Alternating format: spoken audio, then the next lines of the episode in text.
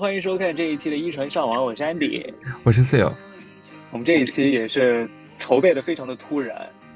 也不算突然吧。咱俩那天就是昨天打完球之后，不就说说觉得奥德赛跟亚运的名单应该要出来了吧？结果今天就果然就出来了。对，那就只能说是他们出名单出的太突然了。呃，就是可能在我的预想当中啊，昨天我们聊的时候，可能想的是过两天就是有个缓和期，然后再出。资格赛名单，或者说再出亚运会的名单。比如今天早上 Phil 还在跟我说说，哎，亚运会都已经今天已经那个启动仪式了，都已经出征了之类的，怎么还不出名单？结果说了没两个小时吧，就接连的出了这两个赛事的名单，就都出来了。对，因为按照以往的惯例，就是咱们中国代表团成立了之后，基本上就是相当于各个项目都把。参赛名单已经报上去了，所以应该按照那个惯例，应该就会有名单的公布了。然后就我我我早上还就是在地铁上还想了一下，我觉得十四人，因为我想了想，呃，大差不差，应该没问题。因为亚运会今年变成十二人了嘛，我还想了想，呃，会是哪十二个人呢？我就自己在手机上稍微罗列了一下，最后一看，竟然一模一样。这个名单是不是你去打电话通知他们定的？那当然不是了。我觉得可能就是，既然跟我猜测一样，就是大家也会觉得这个名单从另一个侧面来说是比较合理和呃符合大家预期的吧？因为我都能猜中，是吧？对，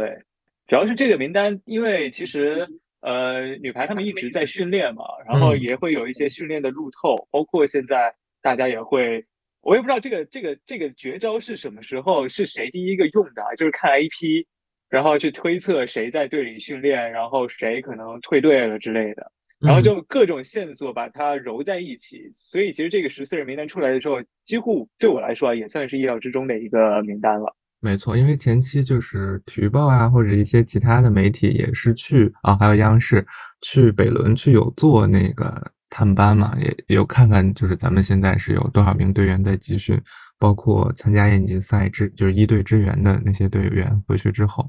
再加上包括就是看球员个人社交媒体的 IP 属地来判断，就真的是大差不差，能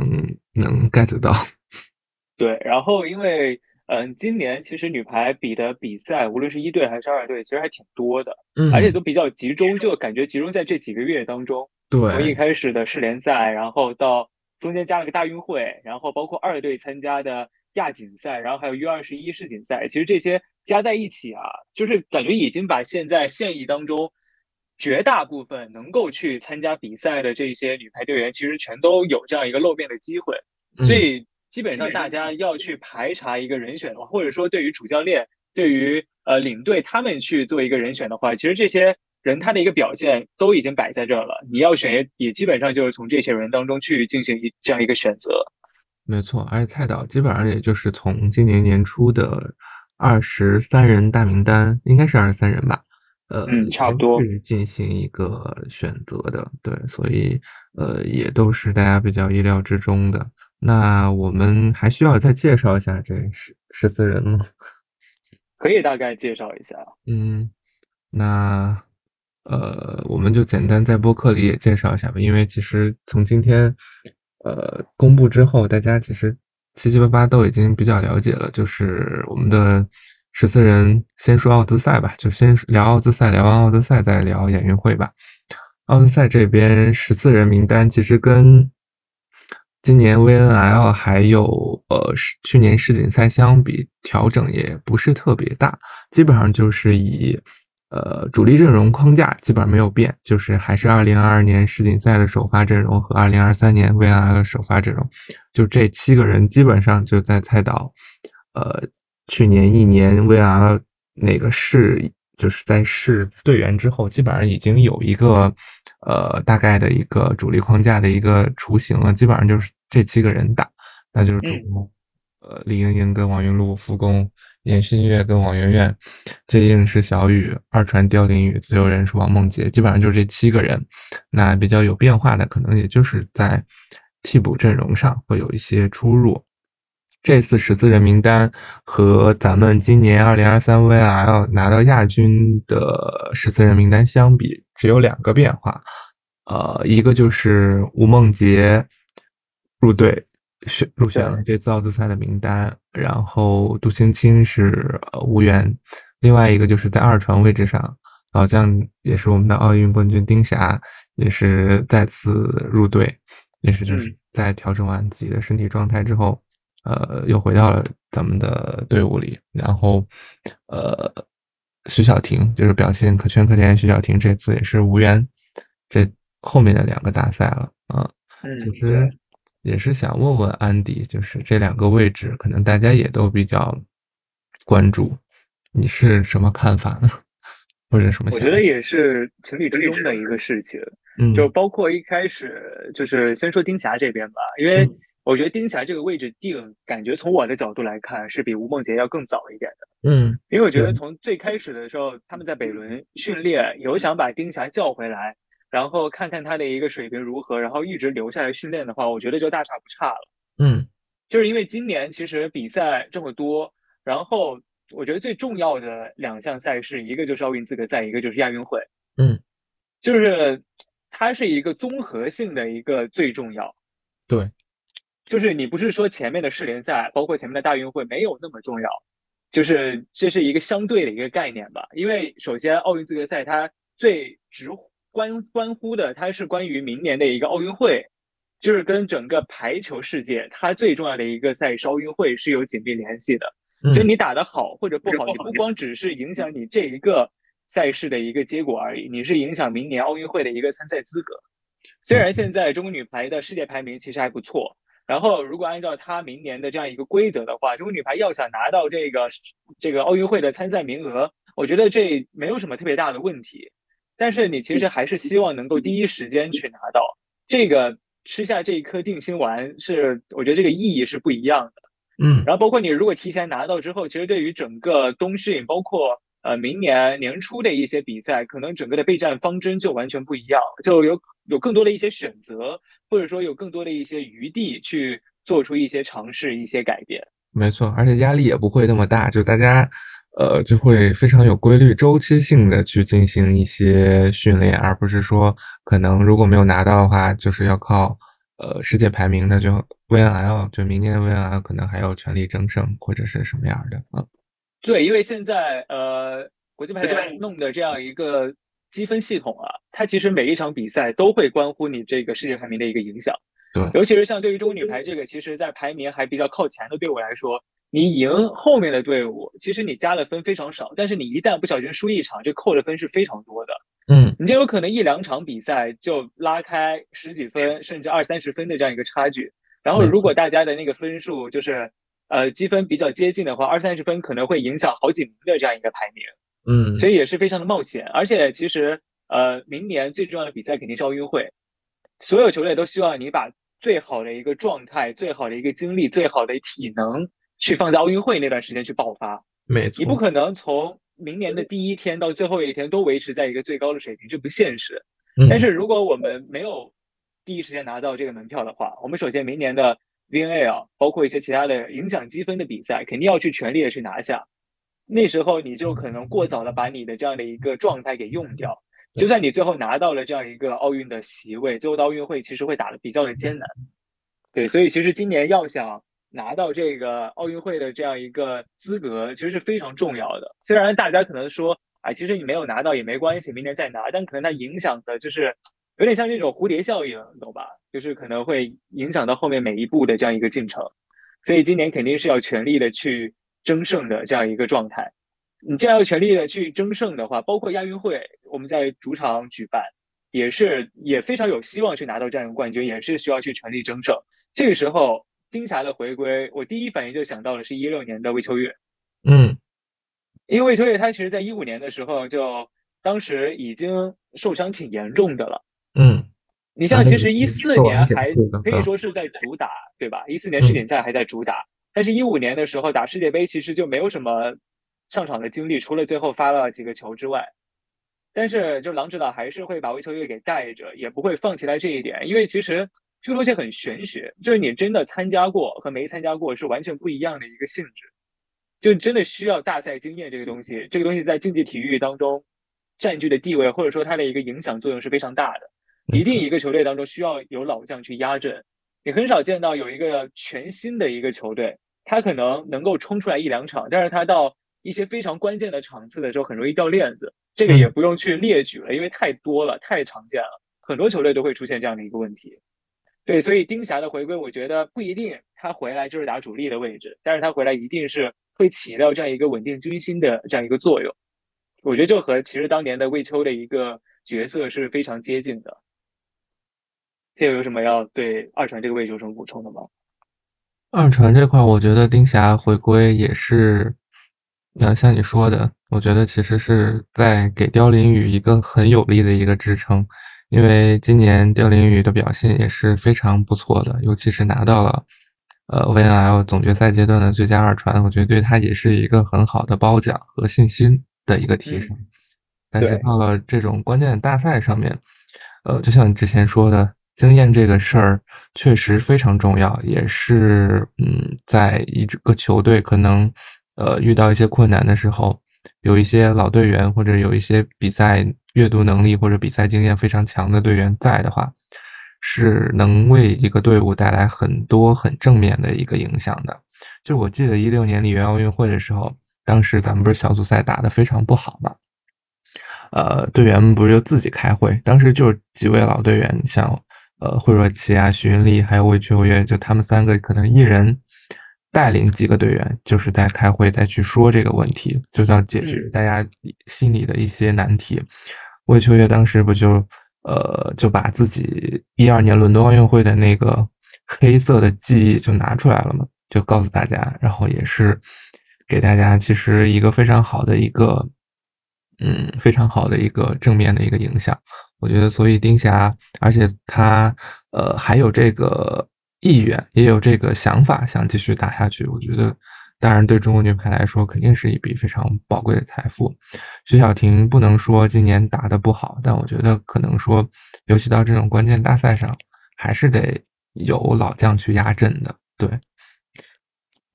而且，其实丁霞回来之后，其实她在北仑也训练了很长时间了。嗯，我觉得。肯定是说明她现在的这样一个竞技水平能够支撑她去完成这样的一些比赛，或者说完成他应该承担的这样的角色，教练组才会把他留下来。没错，不然的话，他其实也不会。如果说真的丁霞现在的能力啊，或者说状态不是很好的话，教练组也没有必要把自己冒险，嗯，去去为了一定要有一个老将压阵，就是他这个东西逻辑不能反。对，是因为他正好就是徐小婷，他能够做到的事情，丁霞现在肯定也都能够完成，加上他有老将的这样一个加持和对光环在，他的一些优势所在，所以才会选择他留下来，这是一个优中选优的一个过程。嗯，还可以。所以我觉得丁霞回来，我觉得就不用太担心那种，就他的能力肯定是经受住了国家队所有教练的一个检验，他才能够留下来。对，我觉得很开心的就是还可以再看霞姐在国际赛场为中国女排。呃，出战其实是一件很开心的事情。嗯，是的，而且其实他可能呃远离大赛啊赛场有一段时间，我觉得这段时间他肯定是在非常积极的进行恢复。嗯，我觉得这对于他的一些体能啊，包括他的一些伤病的恢复也是有非常好的一个作用的。没错，看点就是他跟郑林星的配合，我觉得，因为呃，我觉得就是按照蔡导的一个执教思路来说。呃，霞姐应该还是会就是以二换三的一个形式去上场的，所以就是要看他和郑艺兴的一个配合。另外就是说，如果在丁玲宇可能有一些阶段性起伏的时候，他可能就直接替换掉林宇和其他人的主力的一些配合。我觉得这个其实都不是特别大的问题。是的，最主要是也都基本都配过了。对，而最主要是能看三傻合体了。希望能够在现场可以跟他们说说话。嗯，是吗？应该有机会吧。嗯，如果有说什么话，可以在博客里到时候跟我们分享分享。就大家如果有什么问题的话，我如果能够和他们聊上天的话，我尽可能帮大家问。哦，那然后我这一次特地买了一支签名笔，买了一个签名本，就是看有没有机会能够去。找各个项目的球员、运动员去签一些名，然后回来可能当福利送给大家。对，所以大家需要需要关注我们，不要错过了抽奖。前提是我先把奖品给弄到手。嗯，那祝你好运了。然后再说回来，还没有，哎，那个主攻位置还没说完呢。嗯，还没开始说，就是吴梦洁去换杜青青这个位置。嗯，我觉得吴梦洁能够入选，完全是靠她这两个月的时间，她自己打出来的。没错，对，就是她一开始大家一直在期待，就吴梦洁进了大名单之后，期待她能够在 VNL 的赛场上去进行发挥。但是我相信蔡导当时没有把她拉进主力的阵容里面，没有拉进十四人这样一个名单里面，肯定是有他的道理。嗯，因为吴梦洁确实她展现了一定的天赋，比如说她的进攻高度，但是她也会有一些不足的地方，比如说她的一传串联、防守，包括她的一些过渡球啊、处理球，其实都不算非常的成熟。没错，对，但是他今年在大运会，包括在后面的亚锦赛，他的一些表现，我觉得是证明了他自己。嗯，就是他能够把自己擅长的这一方面。表现的还不错，同时把他不擅长的这一方面，我是可以看到他的一些进步所在的，就是种种种的这一些的一些优良的一些表现，优良的一些发挥吧。所以我觉得他能够去入选这四名主攻的这样一个位置，我觉得是情理之中的一个事情。加上杜青青其实今年虽然一直跟着一队到处打，但是登场的机会确实不多。然后众会这边他基本上。如果王云璐可能在进攻，或者说是一传，或者说场上的状态不是很对劲的情况之下，换众会上去，然后众会还是会有一些心理层面的一些发挥，就是会影响他的一个最好的一个水平。嗯，所以其实他替补上来之后，也没有承担着，或者说起到一个真的力挽狂澜的这样一个作用。所以吴梦洁她能够进入到这个四个主攻的这个行列当中去，她也有很大几率成为那个第三替补。嗯，就有可能她不光只是超越了杜青青，我觉得她甚至有可能超越仲慧。嗯，就是在前排，如果卡伦的情况之下，她换上场，我觉得是可以起到杜伦的这样一个效果的。嗯，因为就让她去用力的去抡那一拍，呃呃，哎，怎么抡那一拍？完了，最近网球打多了，哎呀，最近网球打多了呀。来啊，就是要去，就是要全力的去扣那一次球。就是有时候渡轮是非常关键的一个事情，渡轮它一定要非常的飒，我觉得就是一定要有那样的一个，嗯，怎么说那个精神，就是觉得我一定能够拿下这一分的这样一种斗志去打他这个球。因为你换上场之后，首先你是打一次攻，你一传到位或者半到位的情况之下，二传给你，你就是要去下分的。因为这个时候对方在起势，因为你在卡轮，你如果没有下分的情况之下，对面一旦起来之后，你其实这边拦防的压力会非常大。对面又很顺的情况之下，很容易去打成反击，所以一定需要有这样一个球员。就虽然吴梦洁不是说你给他任何一颗球他都能够下球，但是他下球的概率是要更高一些的，就是需要去用他的这个更高一点的这样一个百分率，然后就有可能会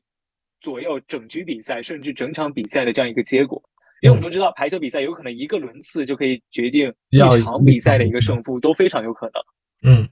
对，所以我觉得吴梦洁正是用他的这个进攻上的发挥，为自己赢得了这样一个位置。对，但是我觉得他其实打首发可能性不是非常大，但是替补上来杜伦，我觉得还是很有可能的。嗯，我其实呃，我看到吴梦洁入选，我也是很高兴。对，因为我觉得其实，在主攻线这个位置上，多了一名。攻击力稍微强一点的攻手，其实对中国女排来说是一件非常好的事情。是的。那至于为什么之前一直没有就是跟一队去参加比赛，我觉得可能蔡导肯定是有他自己的考量和呃想法的。因为吴梦洁作为之前在江苏队的，就是因为蔡导之前也是带过他嘛，所以对他的技术特点啊，或者是一些发挥什么的，其实相当于说是很了解了。嗯，他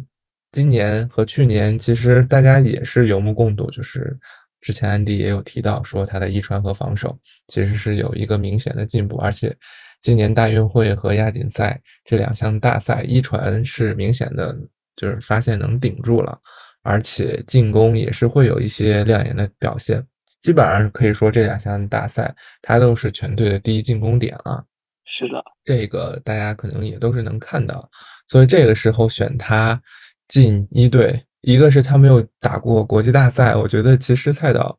可能会把他当做一个骑兵来使用，呃，因为对手可能都不是特别了解他，尤其是主没错。呃，另外一个是另外一点，之前你说到的，呃，你觉得他现在可能只是踢掉杜兴，我觉得他对他的使用应该就是第三助攻，就第三助攻，因为确实我们也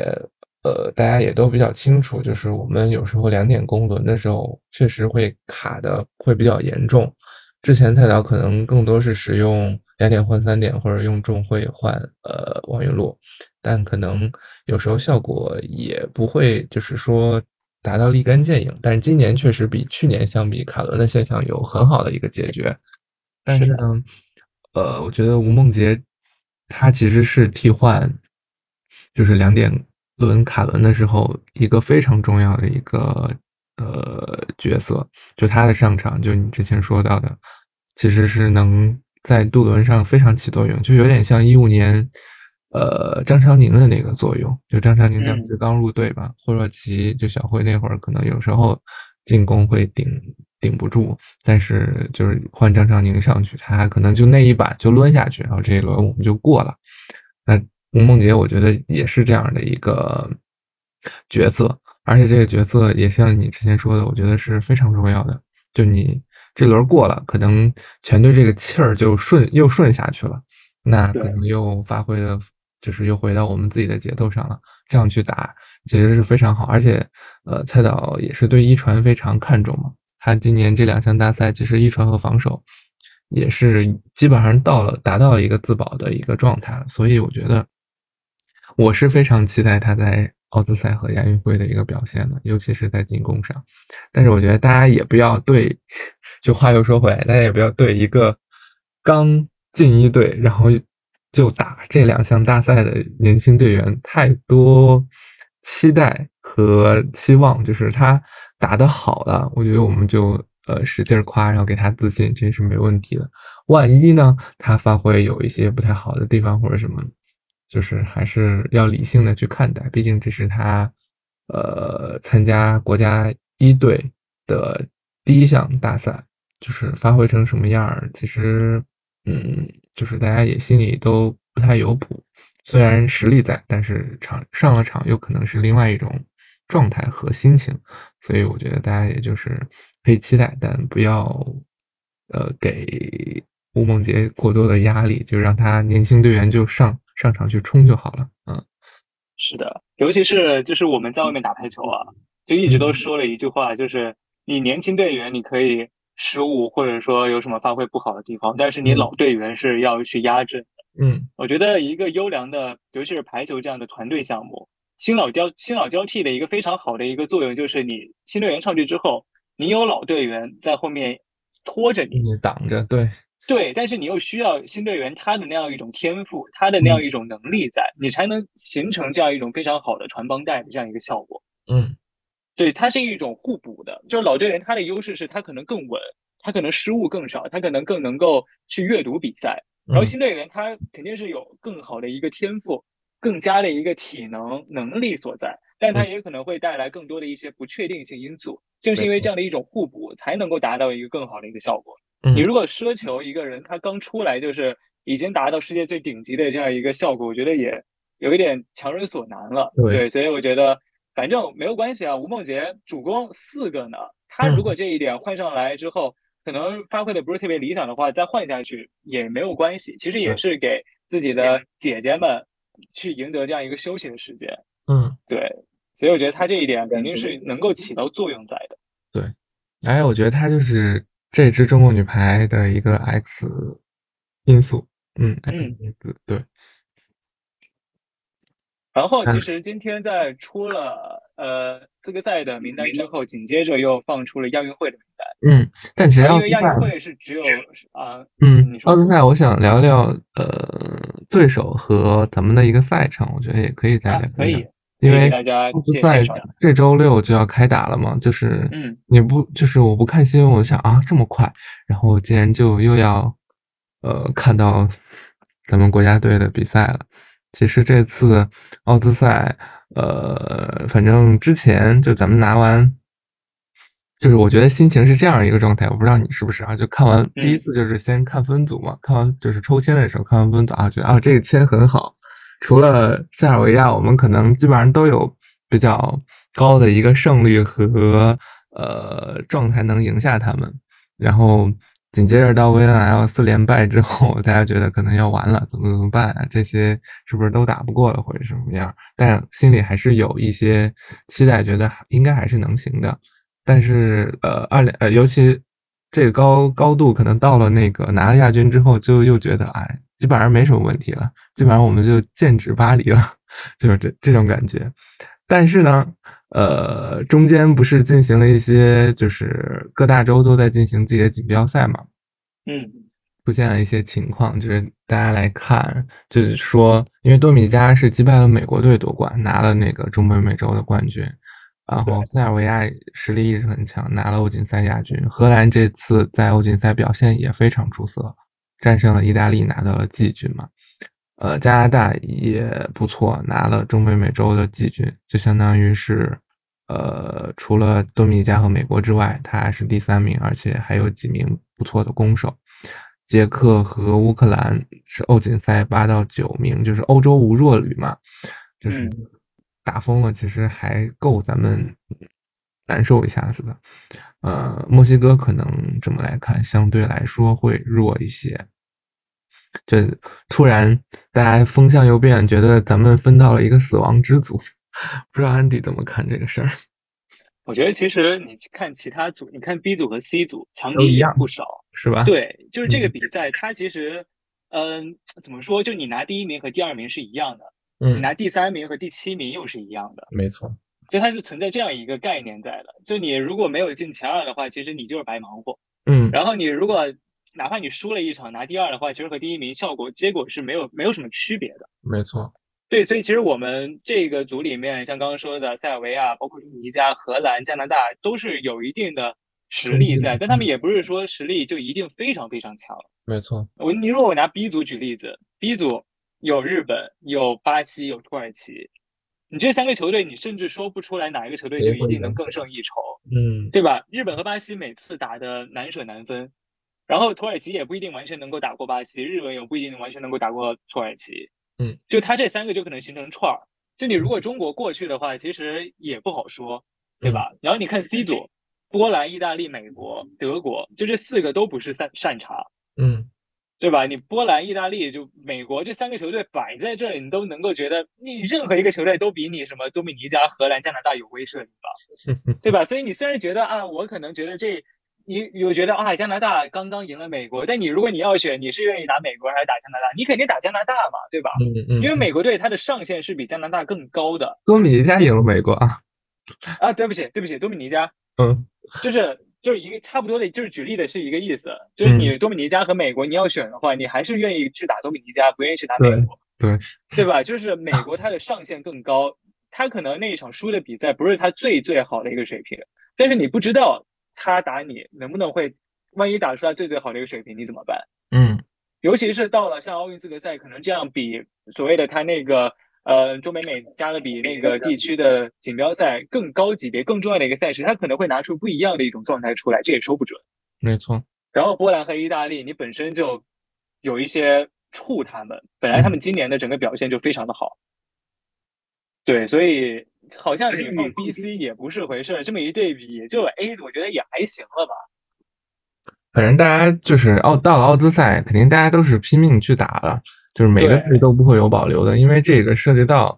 呃，非常关键的大赛的一个入场券，大家肯定不会都会玩命玩命去拼的，这个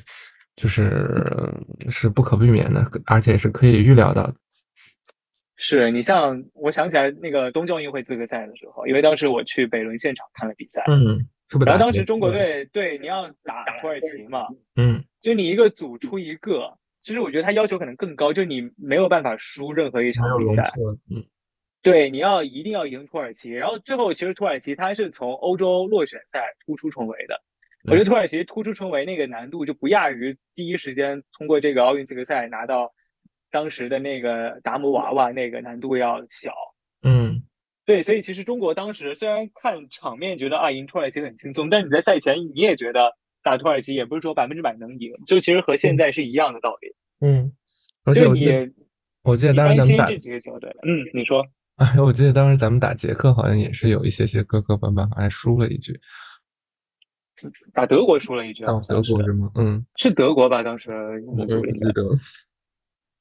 可以再查证一下。我记得好像是打了德国，嗯，反正是一支欧洲球队。对，对，然后反正就是，就我觉得比起我们怕他们，我觉得其他球队更怕中国队。嗯，而且我们中国队本身底蕴就在，而且今年 V A L 又打的那么好，我觉得他们是肯定很怕中国队的，所以你没有必要去怕他们。嗯嗯。那安迪觉得我们在奥兹赛想要取得一个比较好的成绩，是哪几些方面需要注意一些？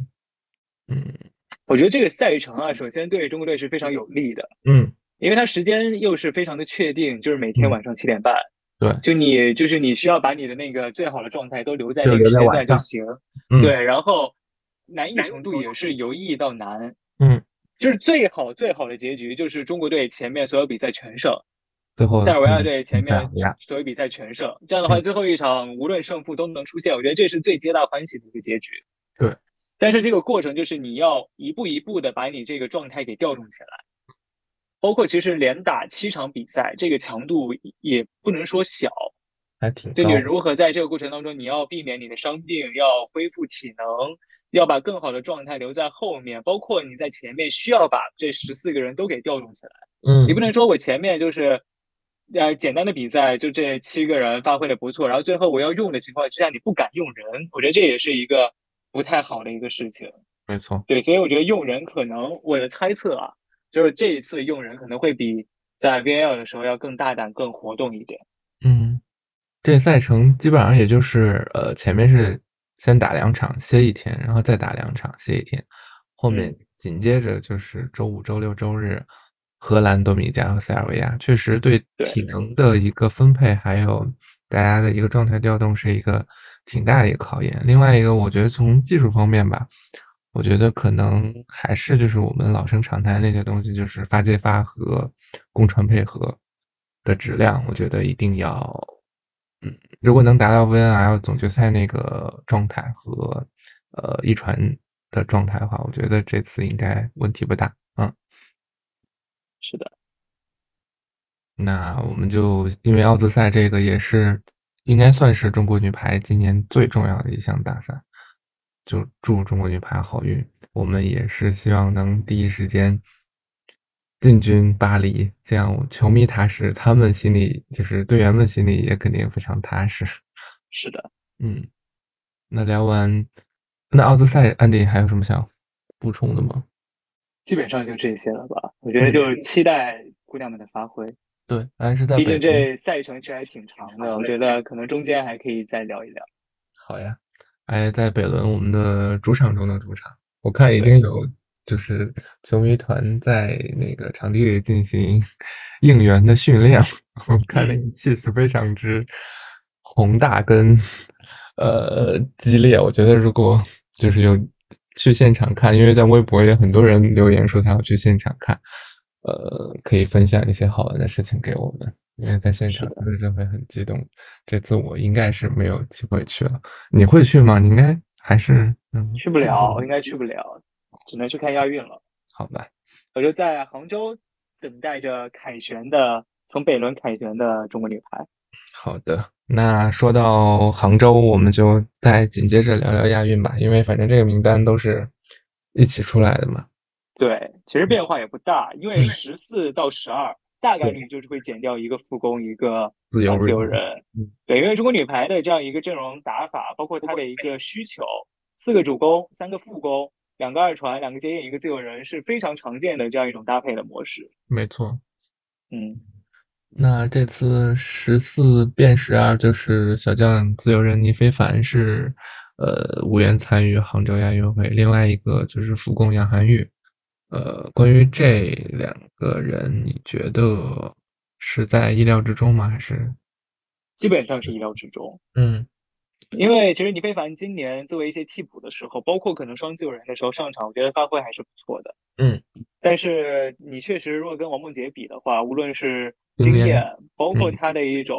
就是场的一种综合性的发挥。对我觉得还是王梦洁要更胜一筹。这个对大家。然后杨涵玉和其实这个位置主要就是杨涵玉和高毅，看谁能够占据这个第三副攻的这样一个位置。嗯，我觉得也是因为这两个月的一个发挥，高毅的表现是要更胜一筹的。没错。然后我觉得不光是在，就是我们可能只是看到了他在比赛当中的一种呈现，然后教练组是每天看他们训练的。嗯，我觉得也是可能通过日常的训练，然后进行这样的对比呀，然后筛选出高毅进入这第三副攻的位置。对，而且我也在微博里有说为什么会选高毅，因为我觉得作为第三，就是如果是十四人的话，选四个副攻。这四人全部入选，我觉得是呃，大家都有目，就是实至名归，觉得是 OK 的，因为他们也在国家队这么多年了。但如果到三人复工，嗯，就到十二人，就只选三个复工的话，呃，那这边可能教练组就有更多的一些考量了，尤其是第三复工上，他可能技术的全面性，还有两点复和三点复的一个胜任上，可能都需要去。呃，适应一些，因为他因为只复工只有一个替补嘛，就万一呃哪一个人发挥的不好，他需要两个位置都能顶上去。两点副这边就是看球的球迷也都比较清楚，两点副这边其实对背飞就背后背后球的这个要求是比较高的，因为他需要去牵扯对方的拦网，尤其是在二号位需要打开一些局面，尤其是在亚运会上。呃，面对的队伍都是身高比咱们低，或者是那个综合能力会稍微网口实力不太行的一些队伍，所以背飞其实是一个很好的一个突破的一个呃进攻战术。另外一点就是呃两点攻和三点攻上，他可能需要来回切换，他呃不不仅仅是背后球，呃就是三后卫的一些战术球也需要有。另外一个就是可能是拦网上。所以我觉得综合考虑，可能再结合近期的一些表现，高一入选可能也确实会，呃，更合理一些。当然不是说杨涵玉，呃，没有机会了，因为这四个人肯定就是从入队，就是从菜岛组队开始，就一直是那个我们复工线上比较稳定的一个人员的一个搭配。是的。那亚运会这边赛程，我觉得呃，亚运会可能也就是从呃八强开始，可能会稍微有一些看点，因为看一下小组赛，我们好像呃对手也都比较弱。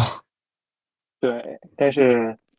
反正也是一个能够近距离接触中国女排、看中国女排比赛这样一个机会吧。嗯，对，所以你可能如果买到了看小组赛这样的票，我觉得也不用太灰心，毕竟女排还是在那儿的。对，而且综合性赛事，它跟单项比赛来说，氛围啊，或者是看球的一个感觉，我觉得可能也不是特别一样。嗯，是的，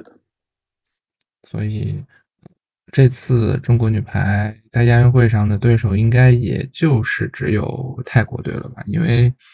日本女排也派的是二队出战。对，但是反正日本女排就是都是一个风格嘛。嗯。对，就你只要压制住他这种风格就行。你如果压不住这种风格的话，我觉得他一队和二队，你不见得谁更赢、更胜一筹那种。没错，所以就是呃稳中求进吧。我觉得亚运会应该还是相比于奥兹赛来说强度会稍微弱一点。其实感觉跟女排聊的也就是差不多了，挺多的了。我觉得我们可以在。资格赛打了一半，或者说打到一些关键场次的时候，再来和大家进行一些分享。对，因为就是呃，打了几场之后，我们也能看到队伍的一个状态，以及对手的一些状态和情况，这样去分析，我觉得可能也更客观和更接近于呃一个真实的一个情况。所以，我们就大家可以先养精蓄锐，迎接接下来的。呃，非常繁忙的一个 观赛，是，而且就马上要和我们的节假日挂钩。对，就你节假日，我觉得拿节假日的时间去看比赛，不能说是一种浪费，很自由的一件事，也是一种很休闲的方式。对啊，是很自由的一件事情，而且也是很期待，如果有机会去杭州现场的话，可能有机会可以见到。我看你已经在微博上预告了呀，你你应该是要去杭州的。对，就是因为要去杭州，所以就去不了北仑。嗯嗯，所以亚运这边，安迪说不定会带来一些比较，你自己说吧。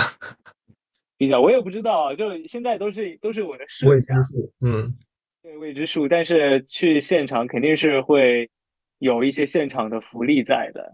就可以去拍摄一些东西啊，或者说看能不能有机会采访到球员。嗯，之类的一些东西，然后包括因为，呃，我去杭州的时候，然后女排这边就是没有开始嘛，因为她要先打资格赛，但男排是先开始了，然后包括场馆啊，我觉得应该都是开放可以去的，就可以看有没有机会先给大家做一个类似那种探店啊，我们就来探场馆，来探那种感觉，对，对，然后大家如果有什 么想要去了解，或者说想要去知道。的一些东西，就是提前知道关于亚运会你去观赛的一些便利啊，包括呃，看如果真的有机会去采访到球员的话，想要问什么问题啊之类的，这都可以跟我说。其实队友也也有可能会去杭州，对吧？嗯，还在计划中，还不好。在计划当中。如果如果大家反应热烈的话，队友我觉得你应该去一下。我是自己想去的，当然对，就是那个感觉不一样。我觉得，因为我之前。其实我上一次现场看排球比赛，就是这种这种大赛，已经是一九年的世俱杯了。那确实很遥远了。对，就已经快四年的时间了。我觉得现场去和很多就是你同样热爱中国女排的球迷一起去看比赛，那个氛围是非常非常过瘾的。没错。对，所以我觉得真的值得去现场，就大家一起，就你那个你那个时候你的思绪啊，不光仅仅只是在。你看每一颗球上面了，我觉得更多的是你想要去发挥出你毕生的这样一种能力，把你就像那种传递能量波一样的，你希望把你所有的力量传给中国女排的队员们，那样的一种状态，就是现场球迷存在的这样一种状态。嗯，就是山呼海啸的加油声啊，这样的欢呼声啊，这样的热烈程度啊，真的，我现在想想都开始起鸡皮疙瘩了。一定是的，而且在现场看，虽然可能不如在就是屏幕前那么专注吧，但是氛围是完全不一样。呃，这个我们在之前的播客里也有介绍过，因为之前去香港看比赛和呃之前的一些比赛的经历，其实真的就是有机会大家一定要去现场看。我看很多人不仅抢到了亚运会的票，也抢到了奥兹赛的票，那大家一定尽情享受。是的，嗯。那我们这期节目今天就先到这儿呗。嗯，中间可能还会不定期的会更新几期关于排球或者关于网球的，因为没错，接下来真的是非常非常 对中国的网球赛季、中国的排球赛季都来了。对，然后也欢迎大家在苹果 Podcast 和网易云音乐上也搜索“一传上”，可以关注我们。除了小宇宙之外。嗯，那我们今天就先到这儿呗，拜拜，拜拜。